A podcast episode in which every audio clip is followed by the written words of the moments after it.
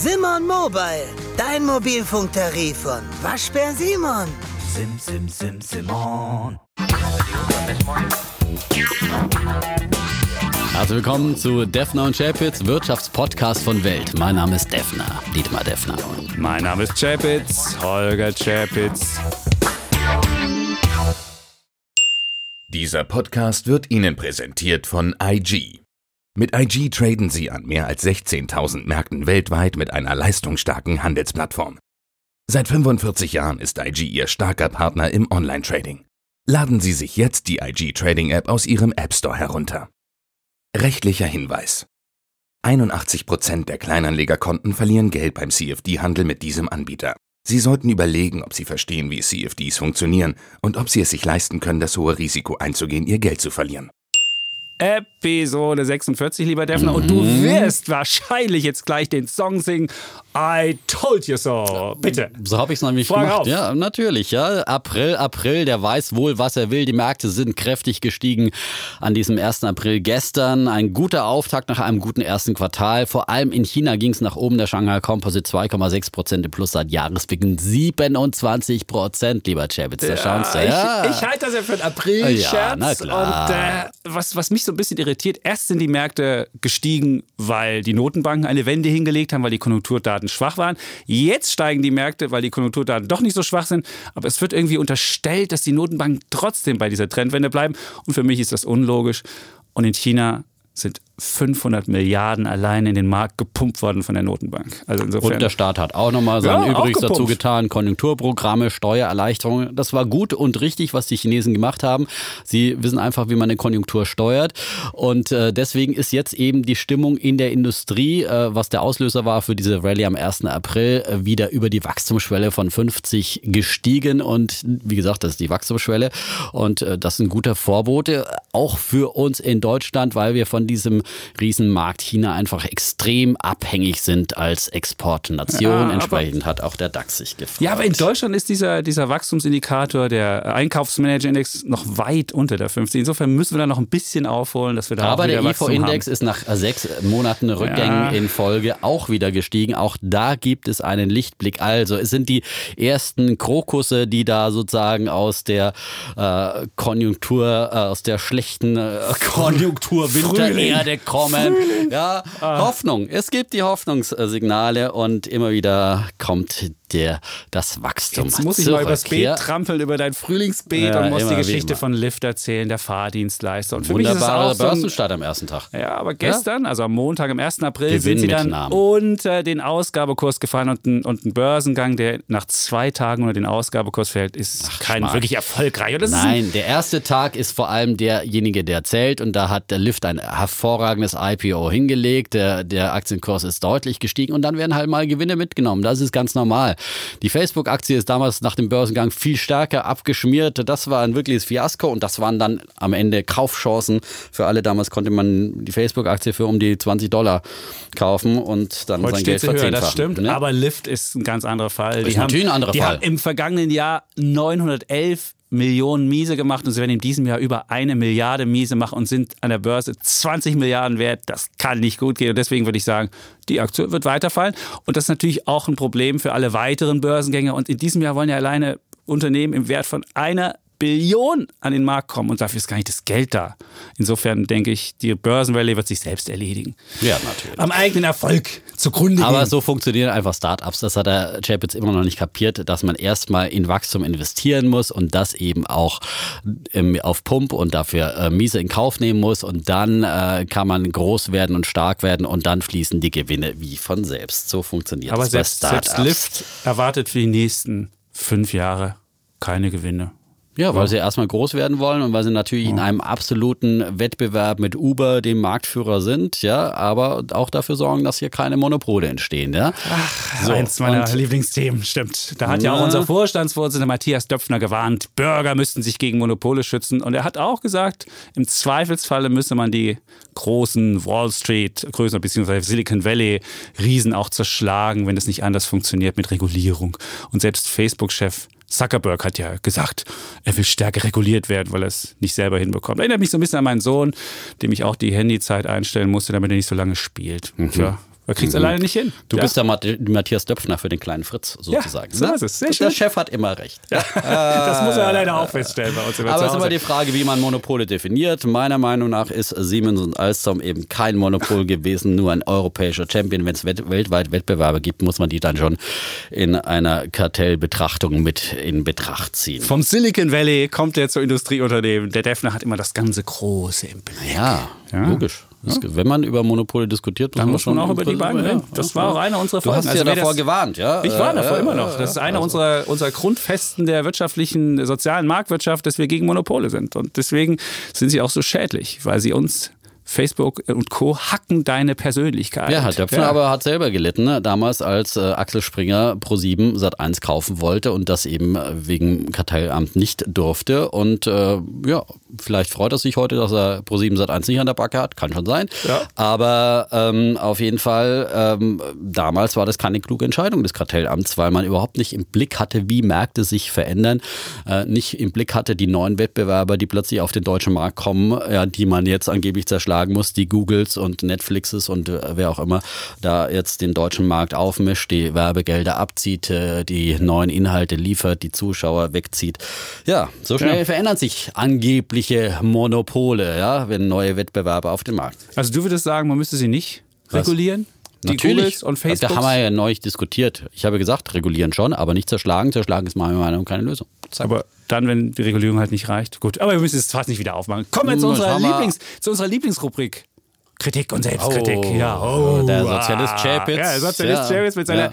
Kritik und Selbstkritik. Wir Hat heute kriegen wieder auch sein äh, ein rotes äh, Sweatshirt an, einen roten Hoodie. ja, einen roten Hoodie. Nine Zero, was denn das? Ja, das habe ich am Wochenende im Ausverkauf erworben. Es gibt immer Ausverkauf. Da gibt es auch bei Facebook, äh, nicht Facebook bin ich ja Oh nicht. Gott, Äh, ich nein, dachte, nein, nein, da gibt's ja dieses, nein, ein. nein, nicht bei Facebook, nein, äh, bei Instagram gibt es auch Bilder von äh, meiner Klamottensuche. Also wer Echt? das gern sehen möchte und mir dabei lustig, äh, auch folgen will, Ich habe ich dich ja bloß im Kleingarten gesehen, ja. Das war gestern. Das war gestern? Nee, nicht gestern, am, am Sonntag. Da war ich mit unserem Rasenpapst da und der hatte so ein Gerät und hat geguckt, ob unser Rasen zu sauer oder zu basisch ist. So, nach den und hat Tipps ersten gegeben. Konjunkturkrokussen Ja. gesucht, ja. Die sind schon wieder vergangen bei uns, die ersten äh, Weil du immer drauf rumtrampelst. Aber unser Rasen sieht, sieht, ist in bemit, wirklich in bemitleidenswertem Zustand und hat uns gesagt, was wir tun müssen. Düngen. Düngen Ja. hilft mal. Ja, Und das ist wie so eine Notenbank.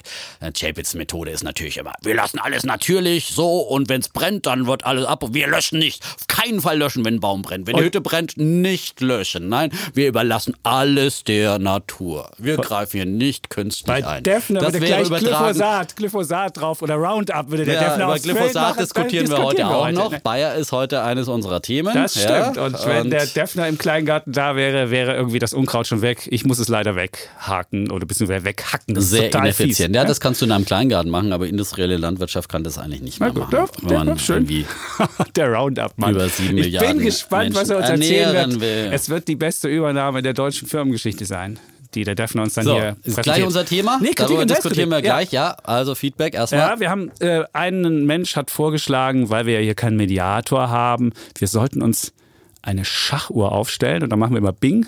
Und dann stellen wir fest, wenn der Defner seine 30 Minuten abgerissen hat, muss ich die restlichen 15 Minuten alleine machen. Ja, so läuft das. das Ja.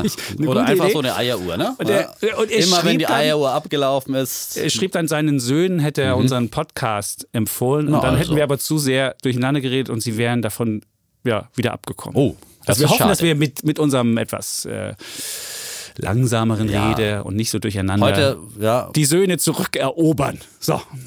Und wir haben heute extra nochmal angefangen mit dem Podcast, ja, Ja, um es äh, wirklich im zweiten Au- Anlauf, eigentlich ist es der dritte Anlauf, ja, um ehrlich zu sein, Anlauf, ja, es ist- äh, es ordentlich zu machen, nicht dazwischen zu reden, ja, um uns gute Vorsätze genommen. Also es ist, das kommt bei uns schon an, das zehrt an uns Und diese viel- Kritik. Ja, äh, nee, viele Menschen schreiben nämlich, dass sie, zum Beispiel einer, Christian hat geschrieben, ähm, auch wenn sie manchmal heftig über bestimmte Themen diskutieren, zeigen sie doch immer, dass man heftig diskutieren kann und dabei den anderen trotzdem mit Respekt behandelt, nicht persönlich wird und anschließend wieder zusammenlacht. Das war heute Morgen nicht der Fall, deswegen haben wir nochmal angefangen und jetzt lachen wir wieder, oder? Jetzt sag mal, ich, ich habe mir noch mal bisher noch keinen Scherz aufgeschrieben. Noch? Vielleicht, vielleicht Kein spontan, Karlauer? Ne? Komm, Kein also spontan? Glyphosat Karlauer oder sowas. So, äh, wir müssen nicht unendlich in die Länge ziehen. Das ist auch einer der Vorsätze, die wir uns gemacht haben. Wir haben, wie gesagt, unser Thema, das wir heute diskutieren, Bayer, Glyphosat, die ganzen Klagen ähm, und äh, haben natürlich wieder unsere Rubriken Bulle und Bär. Jeder darf einmal einmal den Daumen heben und einmal den Daumen senken. Lieber Holger, möchtest du vielleicht Würdest du anfangen? für ne? Ja. Nach, nach neun Minuten kommen wir schon Rekord, zu unserem. ja. Zu, das, ist, äh, das hatten wir früher immer. Also Ganz in den Anfängen. In den Anfängen. Ja, früher war ja auch alles besser. Ja, ja? früher. Jetzt Nö, freilich da im Osten und so. Gut, okay, Ah, jetzt- jetzt- äh, jetzt- als wir diesen ganzen Kapitalismus noch nicht am Arsch hatten, nö, keine, mal. Du- keine Monopol. Defner, du, nein, Defner, du wolltest hier, du willst in so, so einen komischen Staatskapitalismus hier einführen. Der Staatskapitalismus ist wenigstens erfolgreich, ja, im Gegensatz zur DDR. Staatskapitalismus? naja, wenn ich die Wahl hätte Oh. zwischen DDR und China, dann lieber in einer prosperierenden, äh, Prosperierenden, äh, äh, prosper, prosperierenden Wirtschaft. Ich hab's nicht so mit der Wirtschaft. Prosperitieren, ich hab's, das nicht- ist ich hab's nicht, ich hab's nicht so mit den Fremdwörtern, wollte ich sagen, nicht mit der Wirtschaft. So, fang Du an. hast nicht wieder Wirtschaft, ja stimmt. Ja, mit der Wirtschaft. Ich bin ja wer- der Gimpel hier. Ich bin hier der Gimpel, ja? Ich bin der Das, das, Bauernschlaue. das, ist, ja? das, das ist der Respekt, den wir uns jetzt zollen. Das So, meinte der fang du doch mal Kollege wahrscheinlich. Also Ja. mein Bär, ich fange an mit meinem Bär der Woche. Und ich glaube, den hattest du auch schon mal als Bär der Woche. Das ist der ähm, türkische Präsident Oh, der Erdogan. Hat auch schon eine Bärensammlung von uns im Regal. Eine kleine. Nicht kleine. so viele wie die Deutsche Bank. Stimmt, die stimmt. die Deutsche Bank hat mehr. Das ist, war also der türkische Präsident Erdogan. Der hat sein Land in die nächste Krise getrieben. Und wieder hatte das Ganze mit Wahlen zu tun. Das ist so politische Ökonomie. Das ist ein ganz eigenes Fach, wo Politiker immer vor Wahlen äh, Schulden machen oder andere Sachen. Und Herr Erdogan, äh, die Ökonomie in der Türkei war ja gerade in die Rezession gerutscht. Und nun wollte Erdogan vor den Kommunalwahlen, die am vergangenen Wochenende waren, noch ein bisschen für gute Stimmung sorgen und hat wohl, so muss man äh, denken, seine Notenbank angewiesen, ein paar Lira zu kaufen, um den Kurs wieder neu glänzen zu lassen. Und das äh, funktioniert am Anfang ganz gut. Und irgendwann hat die Notenbank dann die Statistik veröffentlicht und alle sahen auf einmal, oh Moment mal, die Devisenreserven, die ja ohnehin nicht so besonders hoch sind, die sind noch weiter runtergegangen. Und alle sagten, ups. Ähm, und A wurde klar, dass die Notenbank nicht unabhängig ist und dass äh, Märkte mögen unabhängige Notenbanken. Und B wurde klar, wenn eine Notenbank am Markt interveniert, dann zieht das so richtig die Spekulanten an. Und das passiert dann auch. Und dann hat JP Morgan geschrieben, hey, guck mal in die Türkei, das wäre doch mal eine schöne Short Sell, also die Lehrer ähm, leer verkaufen.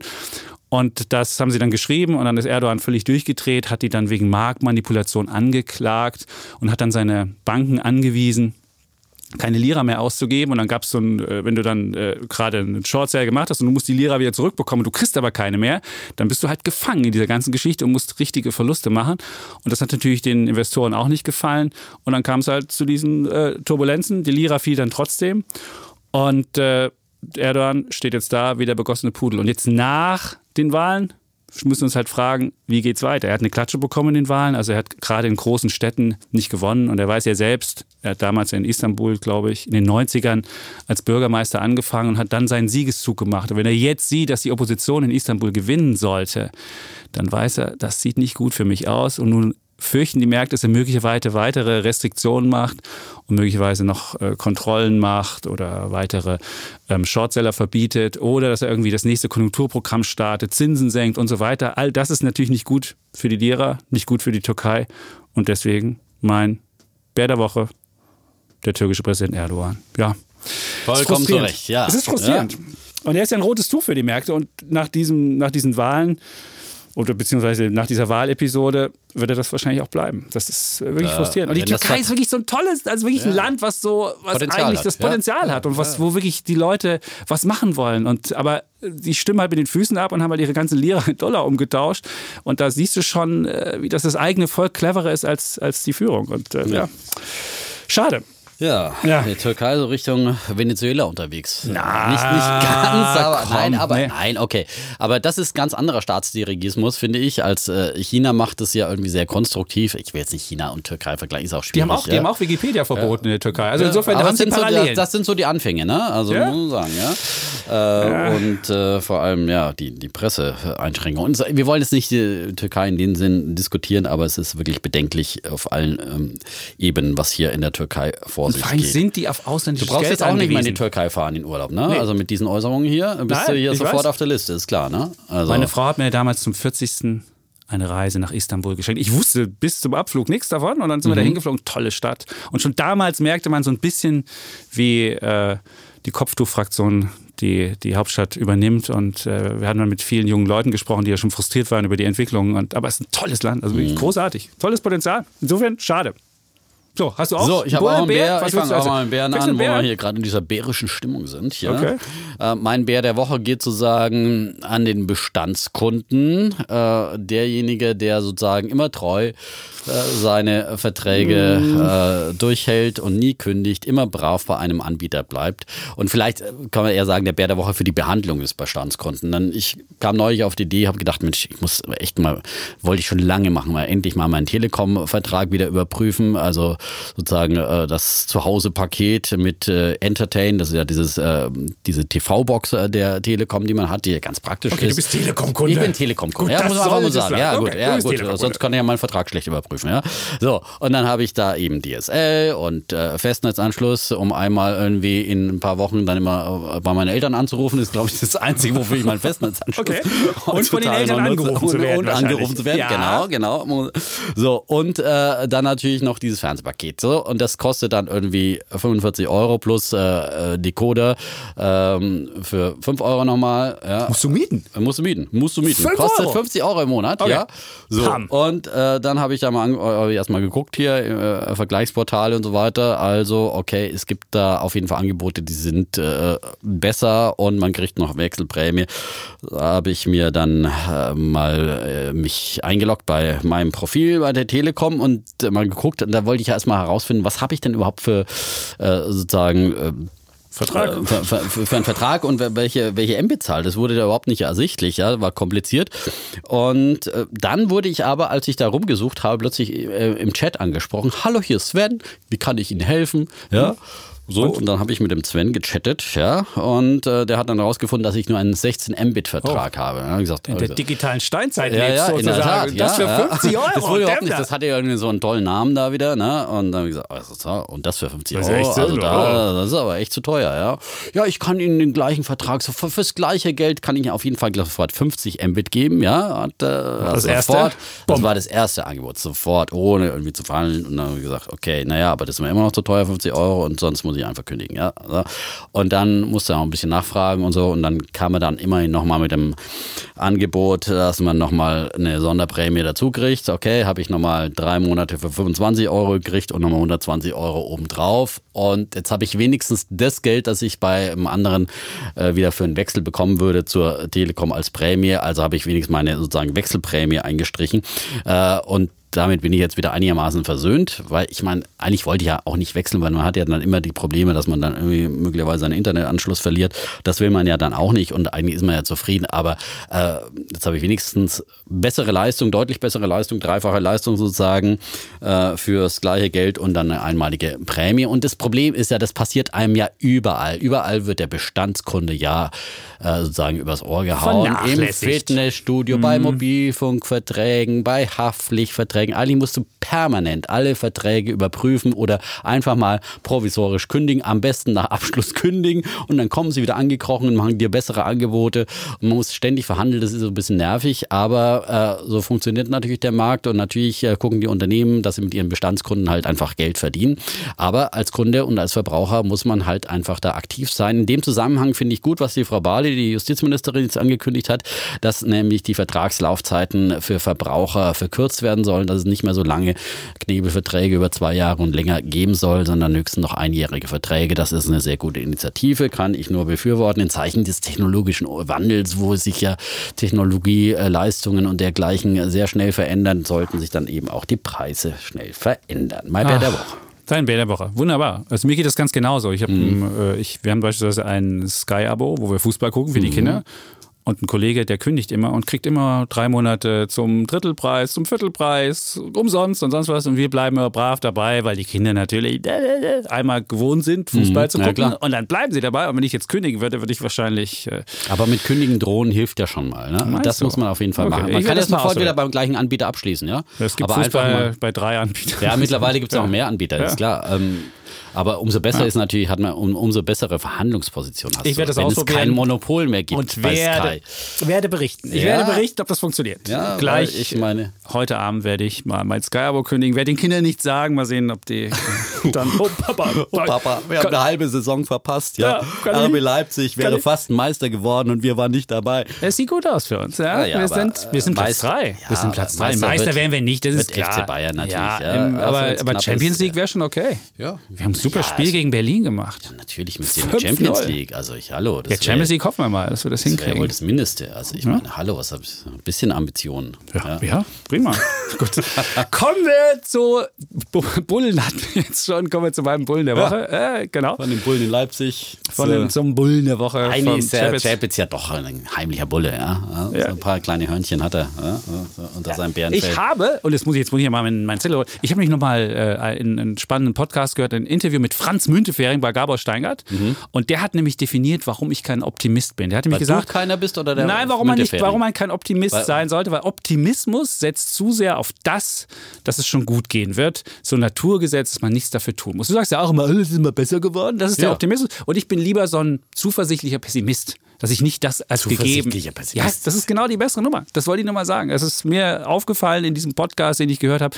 Und ich fand, Mhm. das sagt genau. Immer dieses optimistische, ja, wird schon immer gut, alles nach oben. Das ist nichts. Ja, aber Zuversicht ist ja Optimismus, ja. Nein, also zuversichtlicher Pessimist nein, nein, ist ja wie äh, Ein schwarzer Schimmel? schwarzer Äh, nein, Schimmel äh, oder weißer Schimmel, was, äh, ein totaler Widerspruch in sich. Also entweder Zuversicht oder Pessimismus. Nein, ja. ich finde, man kann ein Äh, zuversichtlicher Pessimist sein. Also- das funktioniert. gut.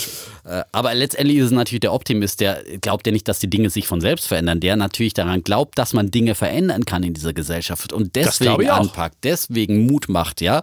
Und Zukunft entsteht aus Zuversicht, ja. Ja, aber das kann aus auch mit, mit dem der- Schuss äh, Pessimismus und dem Schuss Der Skepsis. einzige Mist, auf dem nichts wächst, ist der Pessimist. der- ja. ja. Nee, nee, Ah. ich finde schon, dass es, äh, wir sollten mal unsere, unsere Rollen hier nochmal schärfen. wir irgendwann wieder mal Da hatten wir auch schon eine Diskussion. Ja, ja hatten wir Ähm, auch hier. schon, ja. Alles nachzuhören, Optimist. ja, ja, ja. In unseren ganzen Folgen. Ach, wir reden Ja. schon wie so ein altes Ehepaar. Da war schon noch da. Ich, ich überprüfe mich schon. Genau. Ich habe dir damals schon gesagt. Aber So, äh, der nächste Bulle geht an.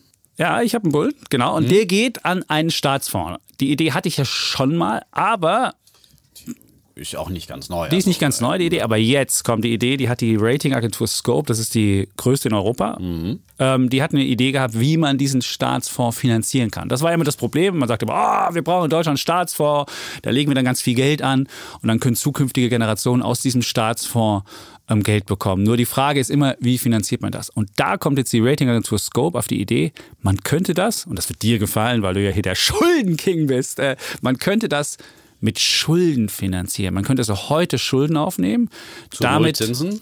Damit dann den Staatsfonds ähm, sozusagen finanzieren und dann hatte man in 20 Jahren so viel Geld drin, dass man dann schon die erste Rentnergeneration mit einem zusätzlichen, mit einer zusätzlichen Rente machen kann. Und die Idee, warum ist sie so gut? Du hast es ja schon gesagt. Das eine ist, Schulden kann man derzeit zum Nulltarif aufnehmen, beziehungsweise für zehnjährige Anleihen bekommt der Staat sogar noch was von den äh, Investoren, weil haben wir nämlich einen Minuszins.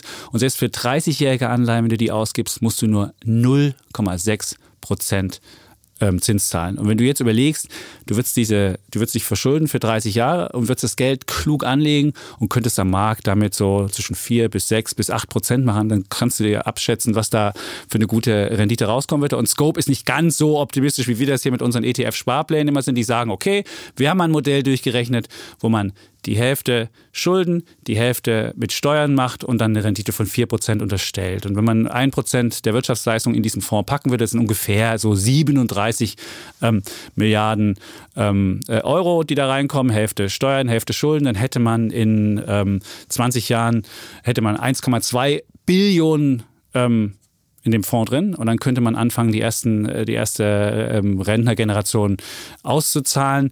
Der Vorteil ist, du hast dann ungefähr bis zu dem Zeitpunkt 400 Milliarden Schulden drin, hättest ungefähr 400 Milliarden Steuern drin und die restlichen ähm, 400 Milliarden, das wäre schon die Rendite. Da siehst du, wie großartig es funktioniert. Unser Rentensystem funktioniert ja jetzt nach so einem Umlageverfahren. Die Jungen zahlen immer direkt an die Alten und da wird nichts angelegt und nichts gemacht. Und wenn du halt immer weniger Junge und immer mehr Alte hast, geht die Rendite natürlich runter. Und da ist dieses Modell, wo man was am Kapitalmarkt anlegt und dann eine Rendite verdient, das bessere Modell. Und deswegen finde ich, ist das ein wunderbarer Vorschlag.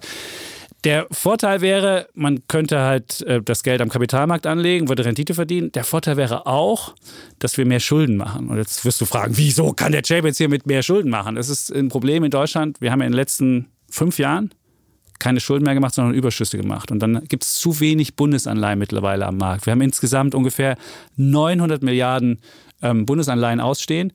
Und wenn du nur noch 900 Milliarden, das ist relativ wenig dann ist es zu wenig möglicherweise, um so einen internationalen Status zu haben. In Deutschland gelten wir immer als das Maß der Dinge und Bundesanleihen haben Benchmark-Status. Wenn du aber immer weniger davon hast, dann verlieren wir den möglicherweise und dann möglicherweise an die Franzosen, die doppelt so viel an Anleihen ausstehen haben. Und deswegen würde dieser Vorschlag von Scope sogar dieses Problem noch adressieren.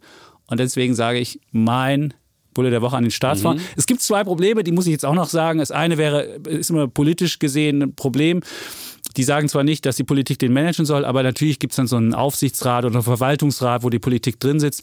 Und wir haben ein ähnliches Problem mit dem Atomfonds, wo ja die Atomindustrie 24 Milliarden an Geld zahlen musste und wo auch die Politik in so einem Beirat sitzt. Und nach zwei Jahren liegt das meiste Geld immer noch bei der Bundesbank mit minus 0,4 Prozent verzinst, weil man sich irgendwie nicht klar wird, wie legt man das Geld an. Und im Bundestag finden sich einfach ja. keine Menschen, die von Anlage irgendeine Ahnung haben. Und es wird schon wieder gejammert bei diesem Atomfonds. Er hat ja einen Teil schon in Aktien angelegt. Ja, aber nur einen ganz kleinen Teil. Ja, einen kleinen Teil, aber der ist jetzt natürlich mit den Turbulenzen an den Märkten auch äh, ins Minus gerutscht, ja. Und schon wieder ist das Geschrei groß. Oh Gott, er macht Verluste, ja. ja. Nach zwei Jahren. Also man muss da einfach mal da echt diesen langfristigen Horizont haben. Das müssen einfach Politiker auch mal lernen. Die wissen es aber nicht. Und das ah, ist ein Riesenproblem. Und deswegen mache ich mir auch Bedenken, äh, ja, Gedanken und, und, ja. und habe äh, die Angst, dass sowas nie funktionieren wird, weil da zu viele reinreden und zu viele mhm. Regularien wieder ausgestellt werden und am Ende kommt wieder nichts dabei heraus, Nischt. ja, weil dann wieder gesagt wird, ja, aber in China darf man auch nicht investieren. Das ist ja keine lupenreine in, in, äh, äh, Demokratie und so weiter, ja. Und da kommt jeder, darf dann seinen Bedenken hereintragen Stimmt. und äh, seine politischen Vorgaben machen und äh, dann war es wieder das Geld, liegt das Geld einfach ja? irgendwie zu ja, Minus Solange es kein Wikipedia in China gibt, dürfen wir da nicht investieren. Ja, das könnte der Chapitz sagen. Ja, das könnte der Chapitz sein. sagen. Ja, dann, aber, so. und das zweite Problem und vielleicht, vielleicht auch nur vegan investieren oder sowas. Ja, und je nach politischer Couleur der Bundesregierung wird dann die Investmentstrategie. Ja? Wobei nachhaltige Investments eigentlich sehr erfolgreich sind. Das wäre schon mal so Sind die erfolgreich?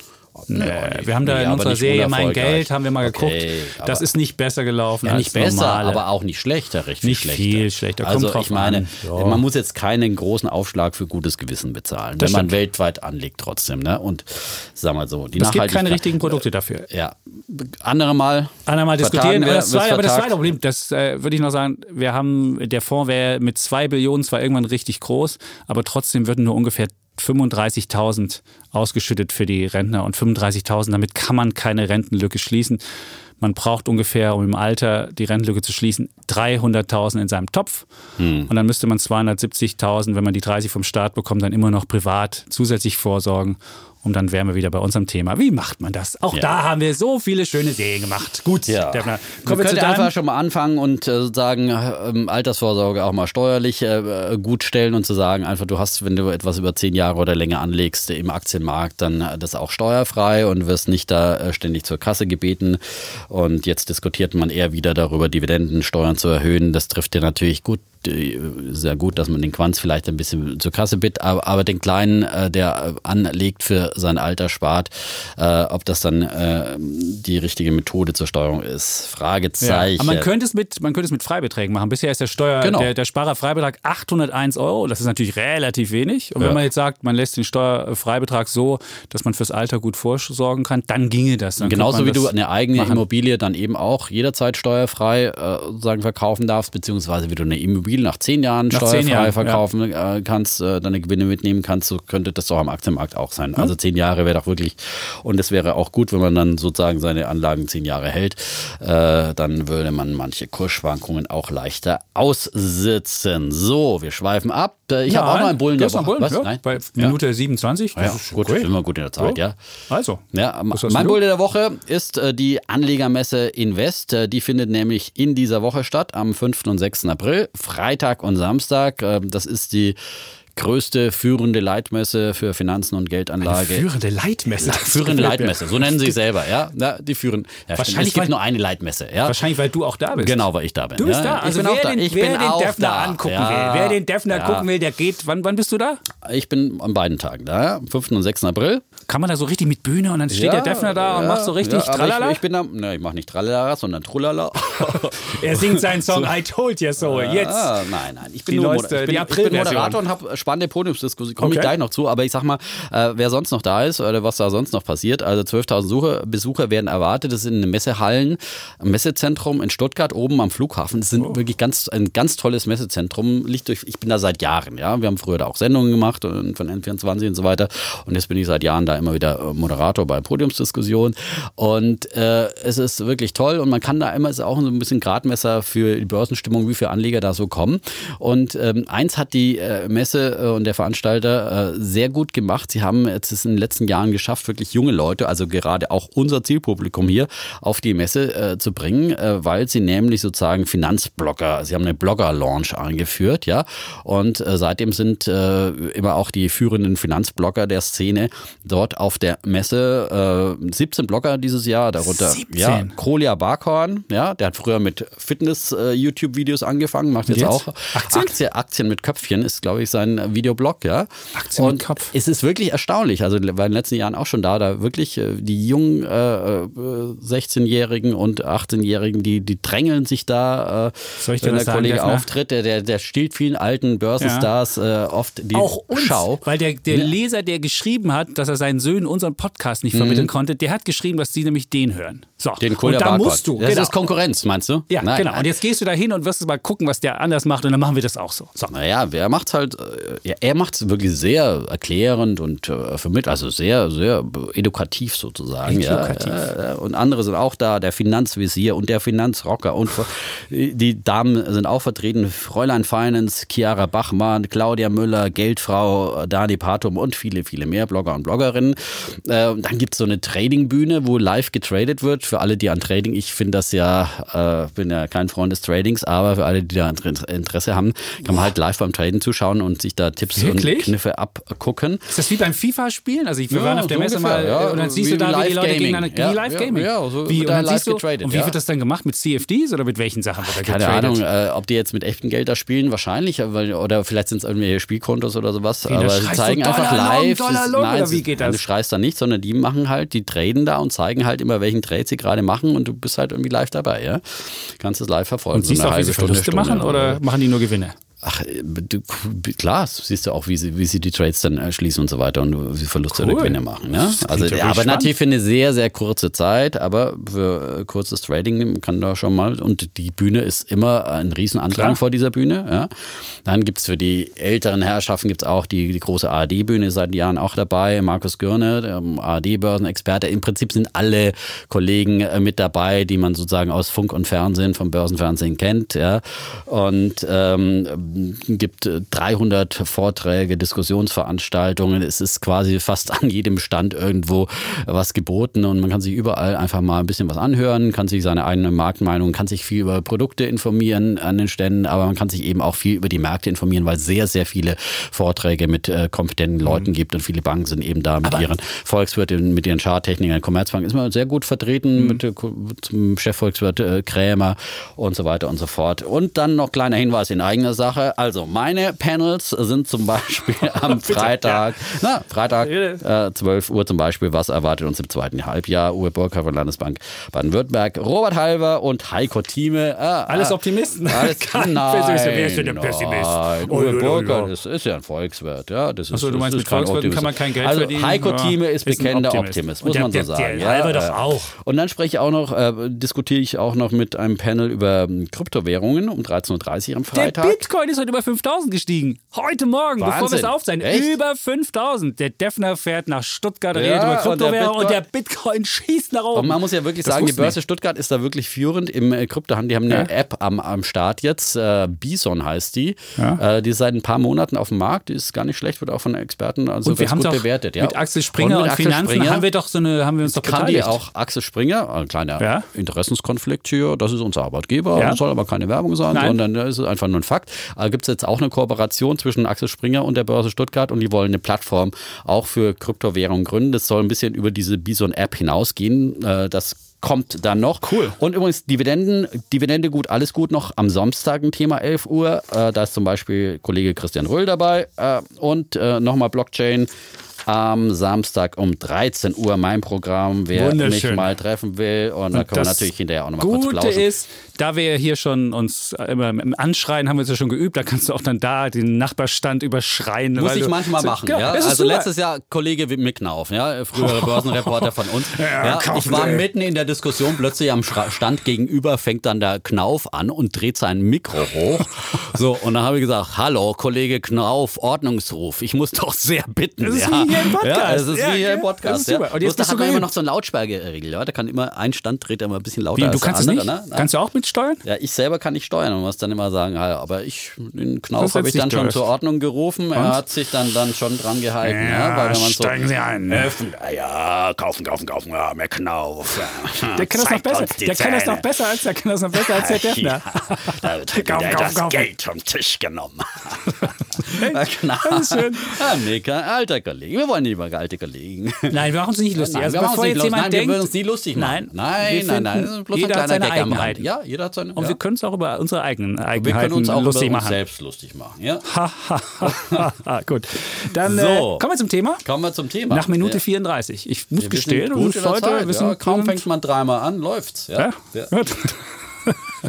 Und man lacht wieder. Das ist umso schöner. Also, Es geht um Bayer. es geht um Bayer. Und du stellst uns dieses- diese wunderbare Investment-Story ja vor. wieder einen Prozess und hahaha, hat Bayer, ich habe sie ja gleich nochmal ausgedruckt, hat Bayer sich den Tod ins Haus geholt? Fragezeichen, fragt die Bild-Zeitung. Untertitel, Monsanto-Kauf vernichtet 40 Prozent des Börsenwerts des großen deutschen Unternehmens. Vernichtet der Unkrautvernichterhersteller Monsanto am Ende die kerngesunde deutsche Bayer AG. Und drauf zu sehen ist dann Der der Sensenmann. Sensenmann Der und die Sensenmann. Sense ist da Monsanto, ja. Und natürlich schreckt die Bildzeitung damit ja dann auch immer die ganze Medienwelt auf und panisch wird dann gefragt, oh Gott, was passiert, wenn Bayer untergeht? Also da wurde schon wieder mal ähm, der Untergang von Bayer postuliert teilweise in Medien und da muss man einfach sagen, hallo Leute, jetzt mal alle nochmal zurück auf Null, zurück auf Los. Äh, das ist äh, natürlich ein Problem, ein Mühlstein, den sich Bayer da Oh, ein mit Mühlstein, ein ein Mühlstein, Mühlstein, ein Mühlsteinchen, Defner. ja.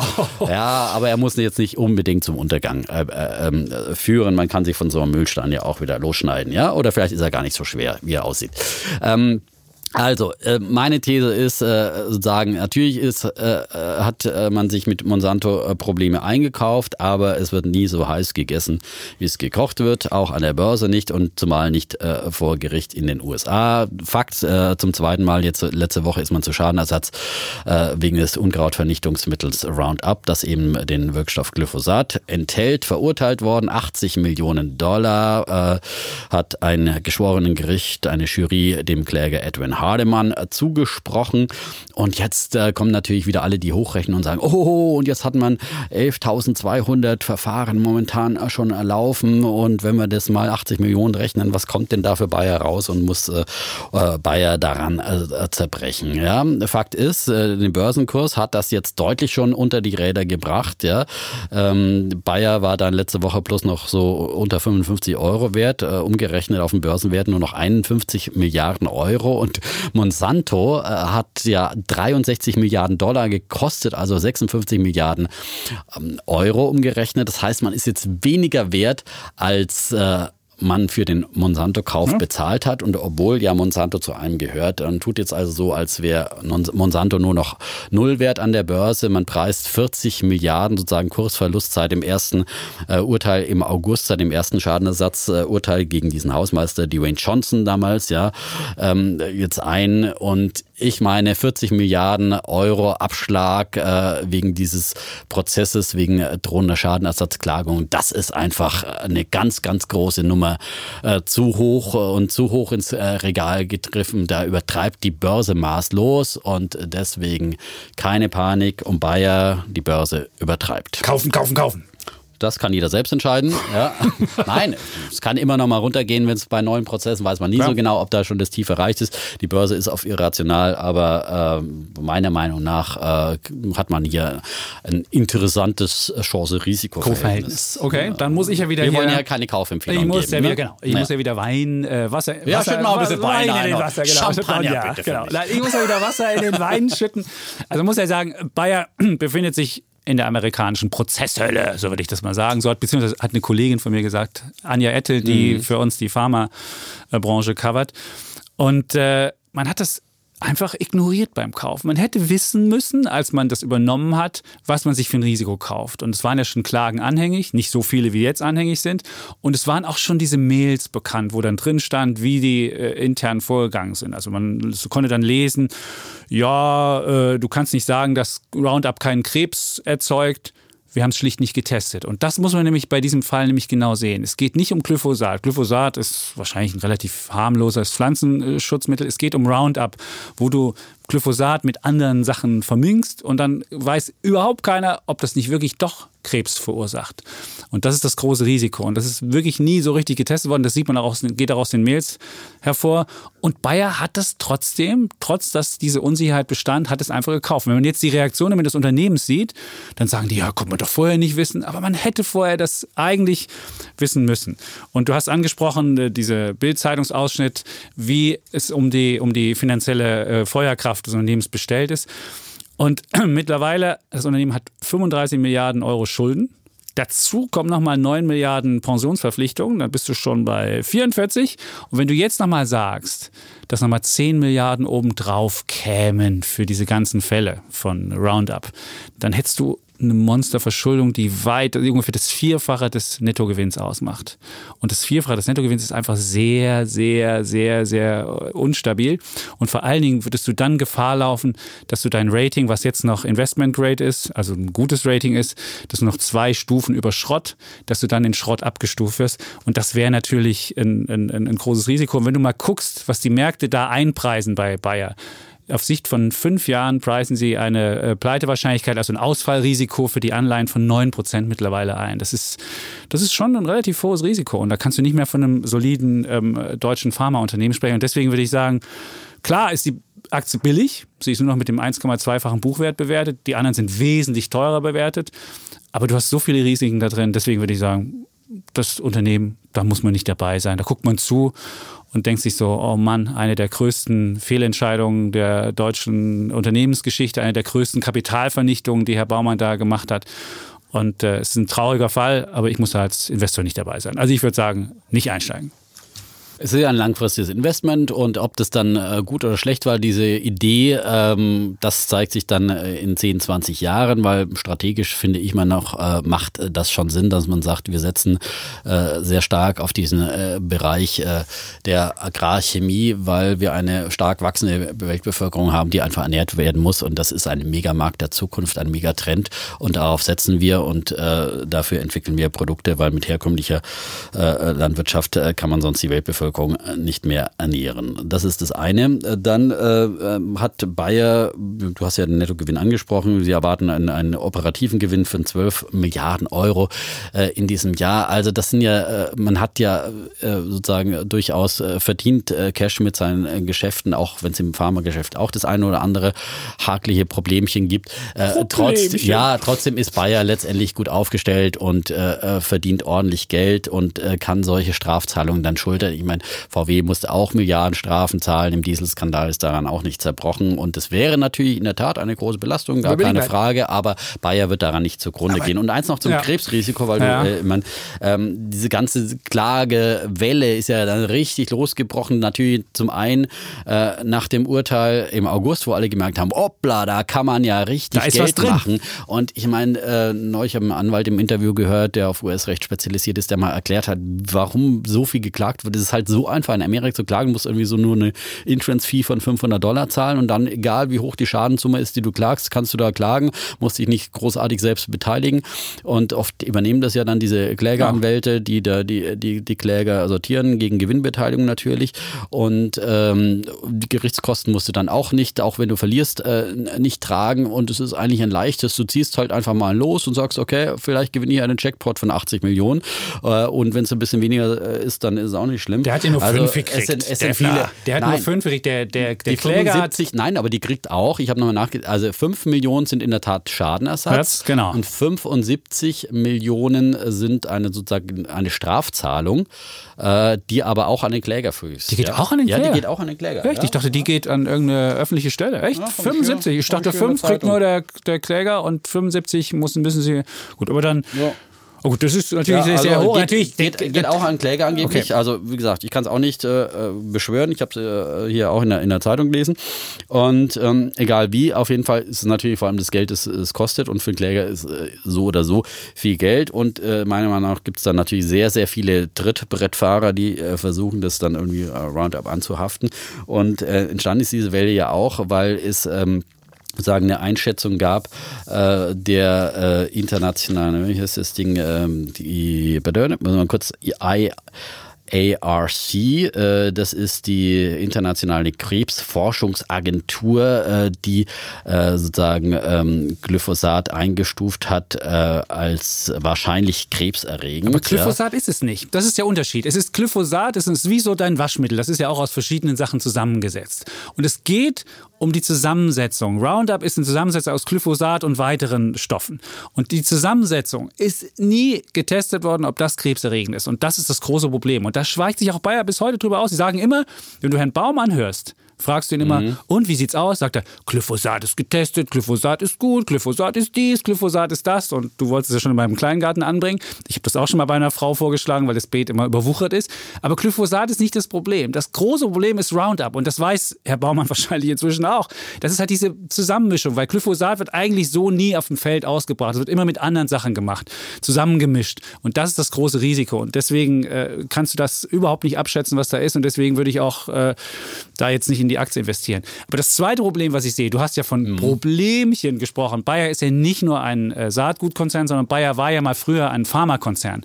Und da gibt es ja eine Pharma-Pipeline. Und die ist leider nicht so richtig gut voll. Und es gibt zwei Blockbuster, Xarelto und ich glaube, Alea, die ihren Patentschutz verbieten, das, äh, äh, verlieren in den, äh, in, den nächsten Jahren. Das eine ist so ein Blutgerinnungsmittel, wo du äh, äh, gegen Blutgerinnsel vorgehst und das andere ist so ein, so ein Augenmittel. Und beide haben so ganz Milliarden Umsätze. Und wenn die aus dem Patentschutz rauskommen, dann gibt es ja immer diese berühmten Nachahmerprodukte, diese Generika, dann werden, wird, wird der Umsatz mit diesen Produkten zurückgehen. Und Bayer hat in der, Pharma, in der Pharma-Pipeline keine entsprechenden neuen Blockbuster.